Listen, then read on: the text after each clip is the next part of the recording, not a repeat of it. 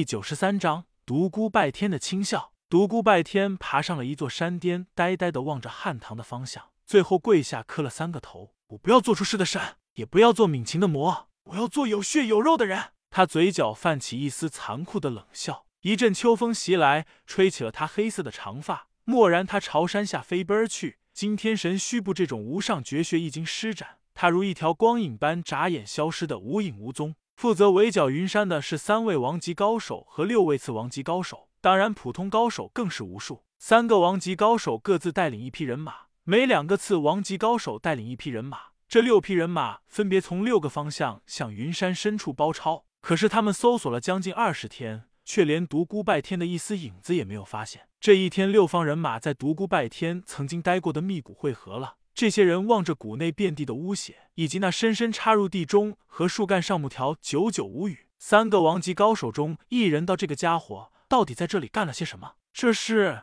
另一个王级高手皱了皱眉头道：“他可能在这里修炼了某些残忍的功法，我们需要小心行事。我敢肯定，他还没有走远，而且有可能在暗处注视着我们。”听到这里，那些武林人不禁打了个冷战，所以人情不自禁的向自己的身后望了望。那个王级高手一看就知道坏了。此时此地说出这样的话，很容易动摇这些武林人本来就不平静的心。毕竟每个人都对不死之魔怀有一种深深的恐惧感，再加上前些约子云山之巅的那场大战，使得不死之魔的名气更大了，令每一个普通武林人的心里都有种惧意。他又赶紧道：“大家不用担心，这次不死之魔插翅难逃。现在大陆所有武林人都在向清风帝国赶来，只要我们能够在这里将他找出来。”以他现在的功力来说，他将死无葬身之地。我敢肯定，不死之魔还没有走远。大家仔细查找，不要漏掉一丝线索。只要能够找到他，一定要他在天罗地网中伏法。正在这时，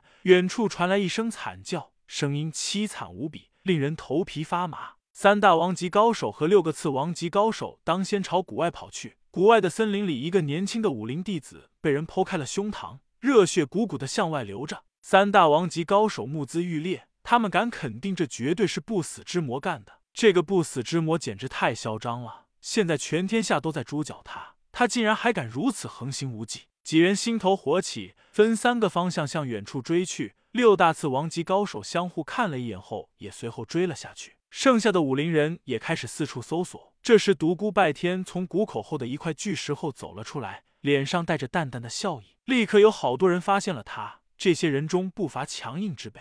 该死的魔头，你好大的胆子！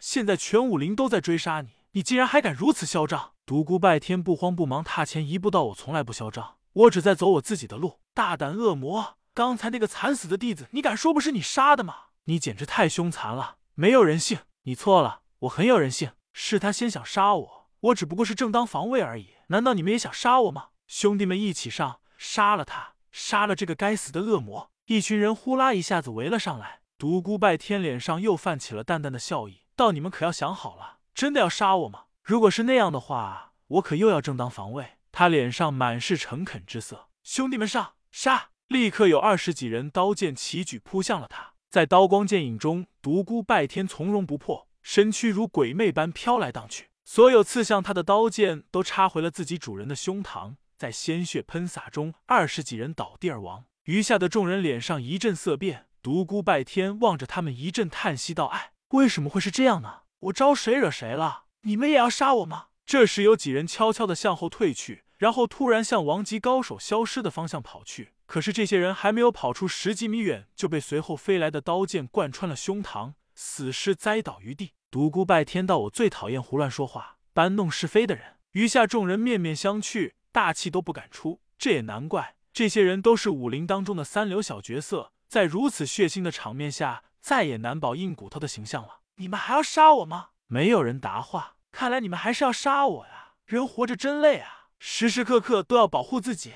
哎，我又要正当防卫了。说着，他挽了挽满是血污的袖子。就这一个动作，在场的所有的人都是一哆嗦。其中一个身材高大的青年吓得扔掉了手中的武器，哭喊道：“别杀我，请不要杀我！”是别人骗我来的，不是我自己愿意来的。求求你不要杀我啊！独孤拜天叹气道：“谁说我要杀你？我只是要正当防卫而已。既然你不想杀我，就站到一边去吧。”独孤拜天笑道：“看得出来，刚才死的人都是些硬骨头。你们比较贪生怕死，这些人脸上都现出了惭愧之色。他接着道：“但是这些人都是一些愚蠢的人，你们比较聪明，只有聪明的人才能够活得长久些。你们当中谁最为高大？站出来！”呼啦一下，所有人都向后退了一步，把最开始哭喊着扔掉武器的那个高大青年亮了出来。那个青年的脸一下子就绿了，赶紧朝后退去。哎，别退，就是你，你过来一下。独孤拜天和善的笑了笑，高大的青年立刻感觉毛骨悚然，拼命的摇头：“魔王大人饶命啊！我真的不是自愿来的，请你相信我。”呵呵，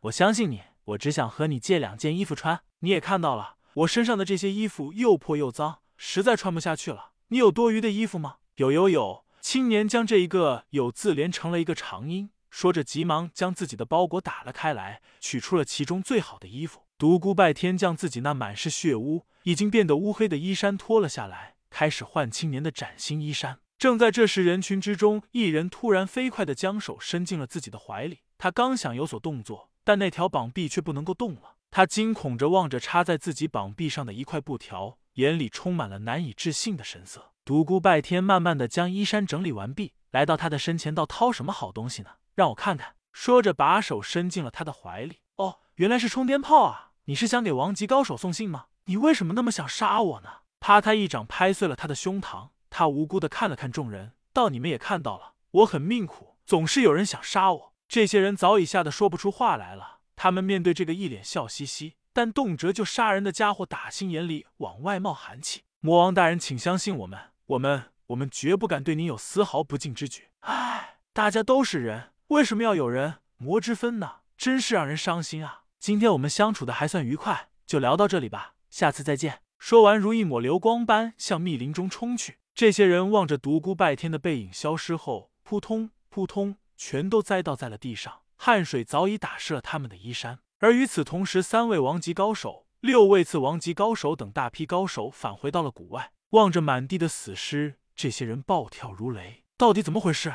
躺在地上的一个家伙赶紧站起来，禀报了刚才的经过。其中的一位王级高手恼怒不已，大声吼道：“独孤拜天，你个王八蛋，有种出来！”树林中传来一阵轻笑：“骚老头子，不要在那里瞎叫唤，聒噪的很。”这个王级高手暴怒不已，这是对他的公然挑衅。他的身子如一缕青烟般向密林深处冲去，另外两个王级高手紧随其后。当他们冲进密林的时候，又传来了独孤拜天的轻笑声：“人不犯我。”我不犯人，猪脚我者死。虽然他是轻笑着说出来的，但每一个人都感觉到了刺骨的寒意。几人又向发出声音的地方追去，但相反的方向又传来了独孤拜天的笑声：“你们老了，该回家抱孙子去了。”三人大惊，这样的轻功简直太恐怖了！难道这是传说中的神虚不？这个家伙身上到底隐藏了多少秘密啊？这一下真的不好捉住他了。这时又传来了独孤拜天的笑声：“老家伙们，你们疯了吧？想捉我？”先把你们自己的命保住再说吧。